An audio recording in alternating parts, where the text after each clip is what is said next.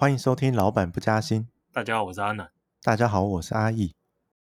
前阵子啊，比特币还有狗狗币都因为马斯克的一句话，然后就暴涨暴跌。然后在这个加密货币的风潮中，其实看到蛮多人说什么技术分析可以充分的在加密货币中获得展现。然后如果你买个加密货币，就可以让你技术分析变得功力累积的有多快多快。那技术分析一直以来都是很多人觉得他买卖股票，因为我们不要说加密货币，那个可能对大部分投资人来说是一个比较先进或是比较偏门的东西。但就股票来说，技术分析真的有这么厉害吗？我觉得以我自己为例子好了，就是大家已经经历过你刚刚开始接触投资嘛。那刚接触投资的时候，除非你天生神力，不然正常一定是要经历一段摸索期。建立出自己的投资的哲学，然后验证过后，这套投资哲学是有用的，你就会一直用下去。那最后可能会有好的结果，或可能会有坏的结果，所以不一定，只要盖棺才论定。可是，在刚开始接触投资的时候，我想所有人啊，应该一定都接触过一派，就技术分析派。那当然，技术分析派因为牵扯到技术的指标非常多。那像以最简单为例哈，最简单看什么？就是看移动平均线嘛。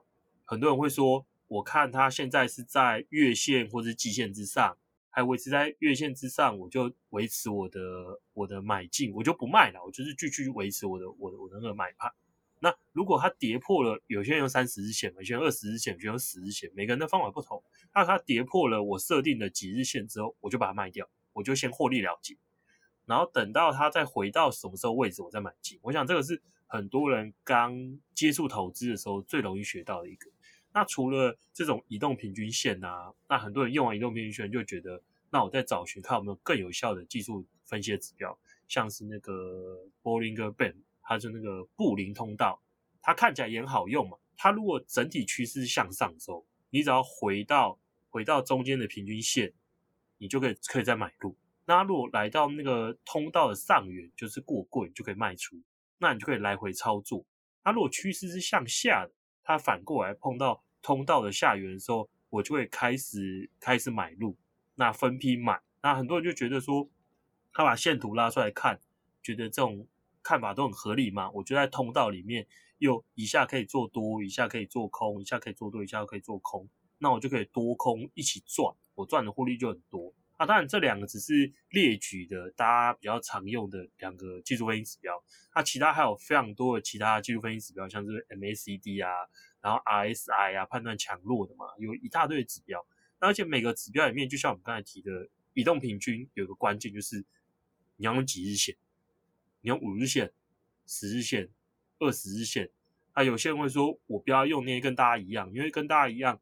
我的进出场点就会跟大家一样，说我可能用一些很奇怪，什么十二日线、十三日线的一些特别的。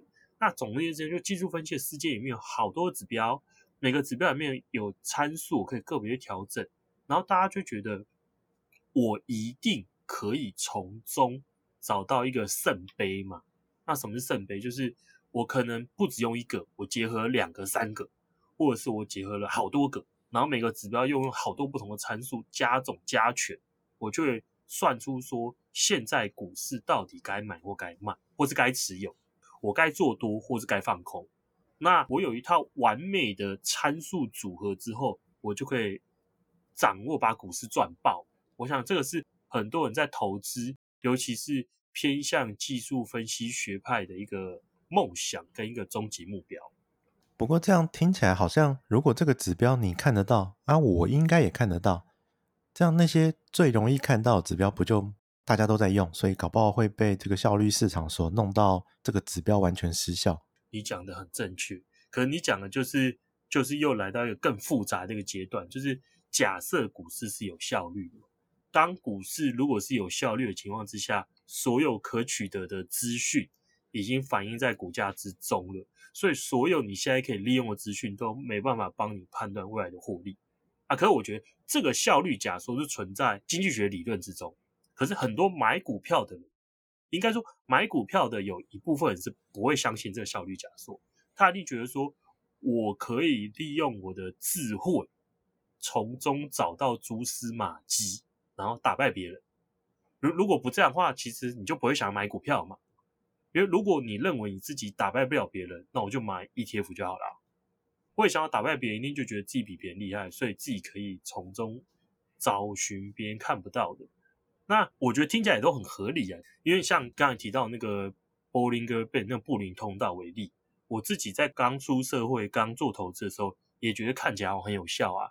它好像真的很可以很容易帮你判断买进卖出的时间点啊。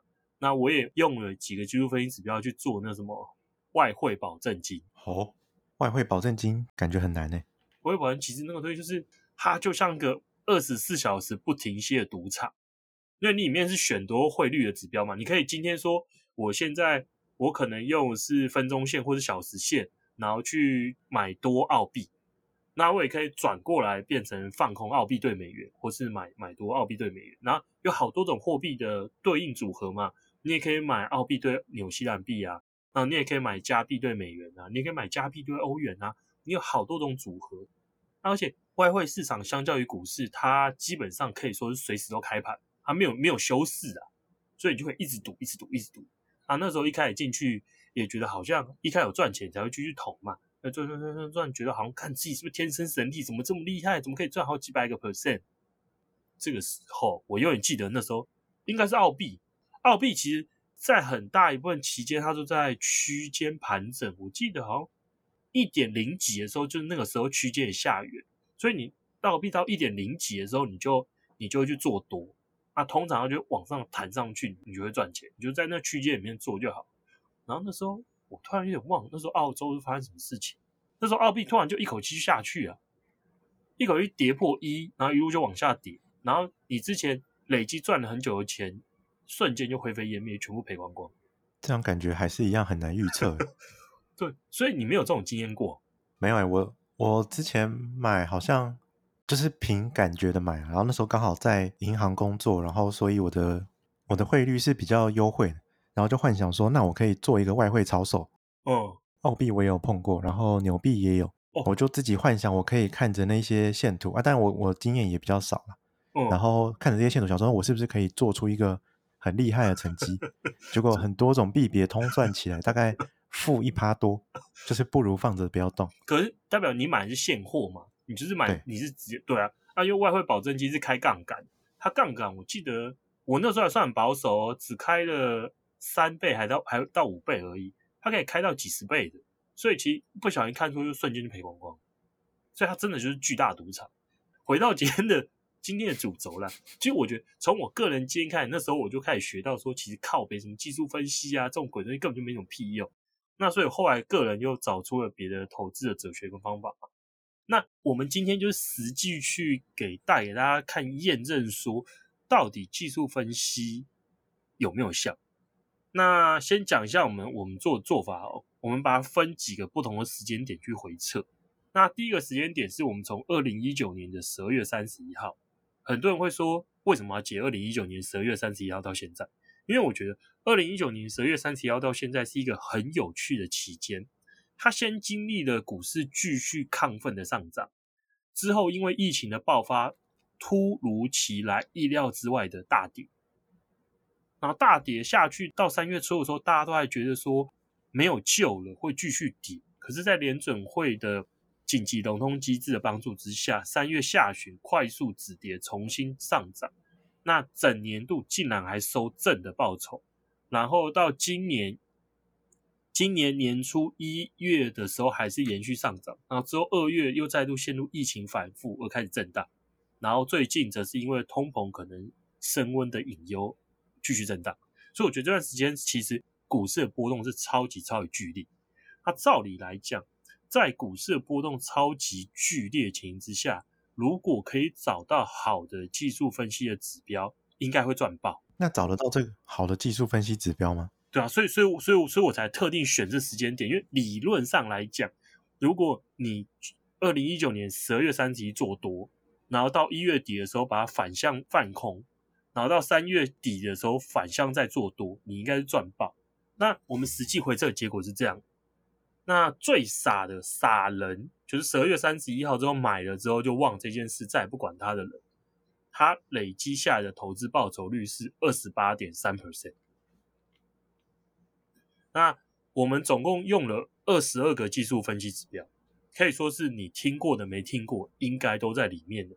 像是我们刚才提到的那个布林的通道嘛，然后 DMI，然后移动平均，然后 K band、MACD、RSI，然后还有几个不同的 MA，然后还有一个叫 Rex Oscillator，全部都在里面，二十二个。那这二十二个技术分析的指标里面，表现最好的是谁？表现最好的是一个叫做，就是那个移动平均呐、只是是 exponential 的 moving average，它是二十二 percent。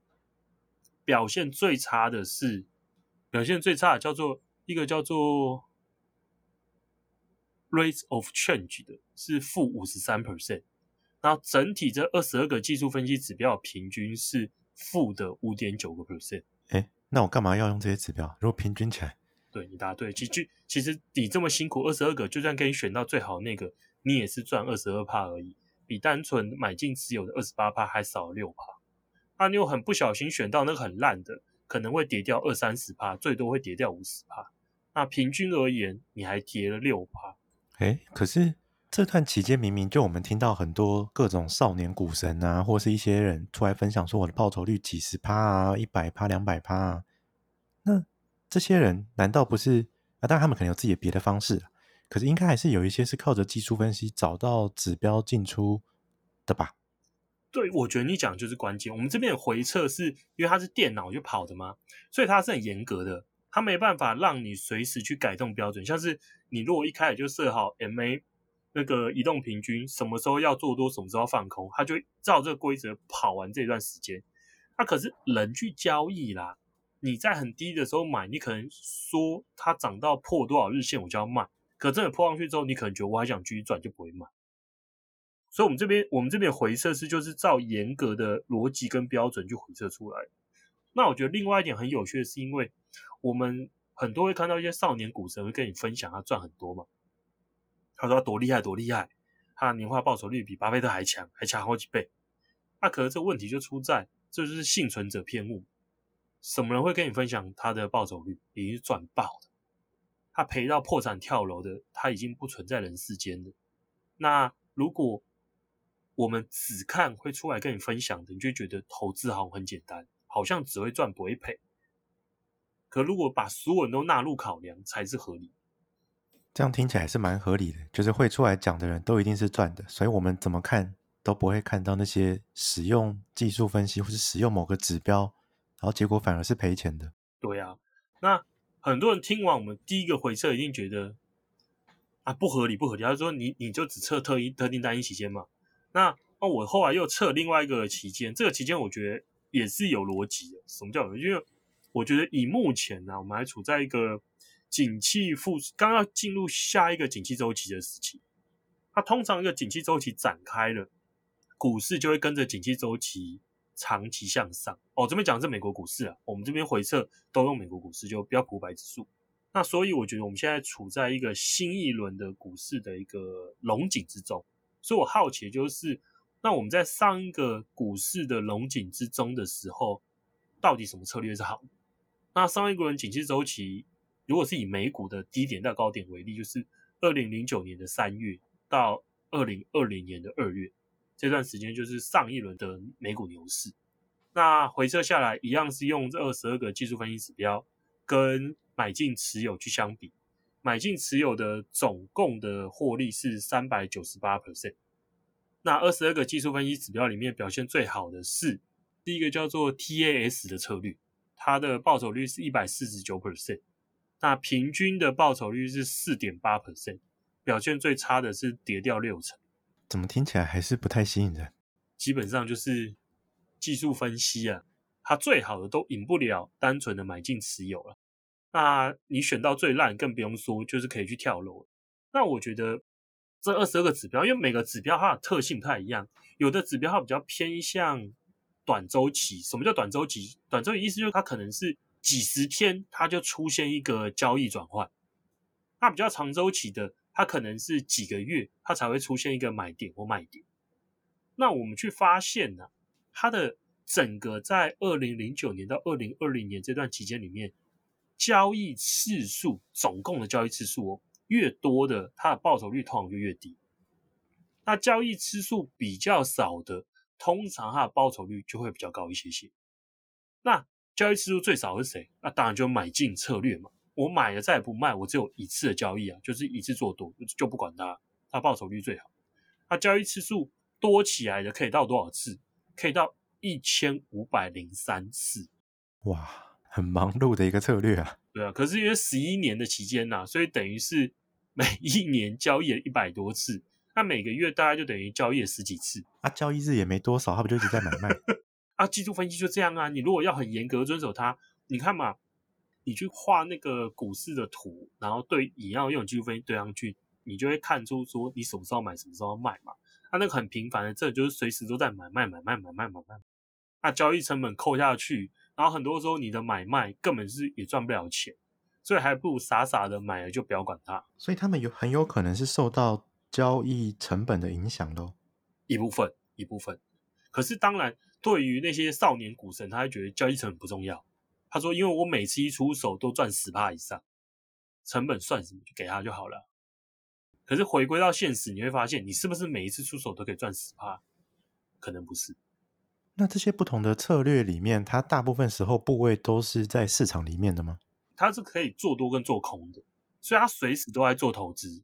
哦，所以并不会有那种，例如我这个月都是以现金持有，然后所以不在市场之中。嗯，它到高点的时候判断高点，它就是做空放下来。”然后回到低点的时候重新做多，这也是为什么他们会赔这么惨的原因啦。就你如果多空判断都正确，当然就发大财啦。可是你在该做多的时候放空，该放空的时候做多，你就是两边双八嘛，那就是赔到脱裤子。就是一旦看错方向，那个伤害是更放大的。对，所以这是为什么我们会发现那个表现最烂的技术指标，明明在美股的十几年的大牛市里面还跌掉六成。不过这边还没开杠杆，如果开杠杆会更惨。开杠杆下去应该 就不只是跌这样了吧？哦，可能就是真的要跳楼了。那我们最后一个回撤期间呢、啊，就是拉那个可回撤的最大期间。啊不过我也不知道为什么它的系统把它设定在这个日期，它是从一九九六年的五月二十二号到现在，所以是二十几年的时间，这就是我们可拉到最大。那一样是用美股的标普五百指数，那发现说。买进持有策略的报酬率是五百一十二 percent，很多人看五百一十二应该会觉得怎么这么低啦？那我们跟大家解释一下，我们这边都是单单纯的价格的报酬，也就是假设你没领到股息啦，那如果股息都拿回去滚动再投资的话，这段时间美股的累计报酬应该是八百多 percent 才对。那可是我们这边就是回撤的时候就假设大家都没股息，所以就拿价格比价格。就单纯比价格股股价价格变化，买进持有策略是五百一十二，那一样的二十二个技术分析指标里面，表现最好的是 K 倍上涨了两百二十，表现最差的跌掉了九十四个 percent。平均而言的话，平均的报酬率是负的十一个 percent，听起来有点哀伤。然后我们发现跟刚才一样的一个趋势。总共的交易次数越多的报酬率就越低。那总共交易最多的是三千四百七十七次，它的报酬率是负的八十七 percent 啊，就一百块剩十三块，那别人赚了八百趴了，这样是何苦呢？对，那最后最后，因为我们刚才讲全部都美国嘛，我们美国测了三个不同的时期，那应该是蛮有代表性的，所以我们可以很有信心的讲。如果你是买美国股市的 ETF，就像是 VOO 跟 VTI 这种的话，就是买全美国的，你基本上就是买了就长期持有就好，或者是有钱就加码一直买，然后长期是向上的，那它的买进并耐心持有报酬率远高于这些你心痒痒按照技术分析指标想要去又做多又做空这种长期的。这种增加交易次数的报酬率，所以所以我觉得就买进持有就是最好策略。那可是很多人会说，可是我不只买美国啊，我还想买一些其他国家股市。那其他国家股市是否会遵循一样的逻辑？那我们回测发现呢、啊，已开发国家股市，欧洲、日本跟台湾都跟美国差不多，长期持有策略都会打败表现最好的技术分析指标。那这样听起来，辛苦研究技术分析好像有点得不偿失哦。可是我们刚才提嘛，已开发国家跟美国有一样的趋势，可是新兴市场就很有趣喽。新市场的大部分国家都有技术分析指标可以打败买进持有策略。哦，这是为什么？我去拉那线图，我觉得啦，这是我个人的觉得，就是新兴市场的个别啊，像是中国啊、巴西啊、俄罗斯，他们都会出现 G 分指标看起来有效的情况，因为这些国家股市并不是长期向上，它很常陷入那种暴涨暴跌，然后很大幅的区间盘整的情况。那我们刚才讲的新兴国家股市的例外的印度。美国、欧洲、日本跟台湾，它股市大部分时间点都是跟着景气周期一路在走高。那这种一路走高的，你就买了就丢着，就不要管它，表现就会比较好。那新上国家就你会发现，像是中国、巴西、俄罗斯，很有可能很长的一段时间里面，你的报酬率很低很低。所以有这个时候，反而技术分析就有打败。耐心持有策略就有可能出现这件事发生。不过我觉得这个问题就很有趣，就你明明拉线图都知道每个国家股市的特性，你也知道美股是长期而已，一路向上的。那你如果很害怕，不敢单一一个国家，你也可以买全世界。这些你都是有信心一路向上的。这种你不买，你硬要去买一个很长线路区间整理赚不了钱新上股市。然后说，因为技术分析指标可以打败它，然后用技术分析指标去找新上单一国家股市，我觉得这有点莫名其妙。而且我在这样听起来，会不会是有可能并不是技术分析的呃怎么讲特别能赚，而是因为那一个市场的特性，让买进并持有这个策略相对比较失败。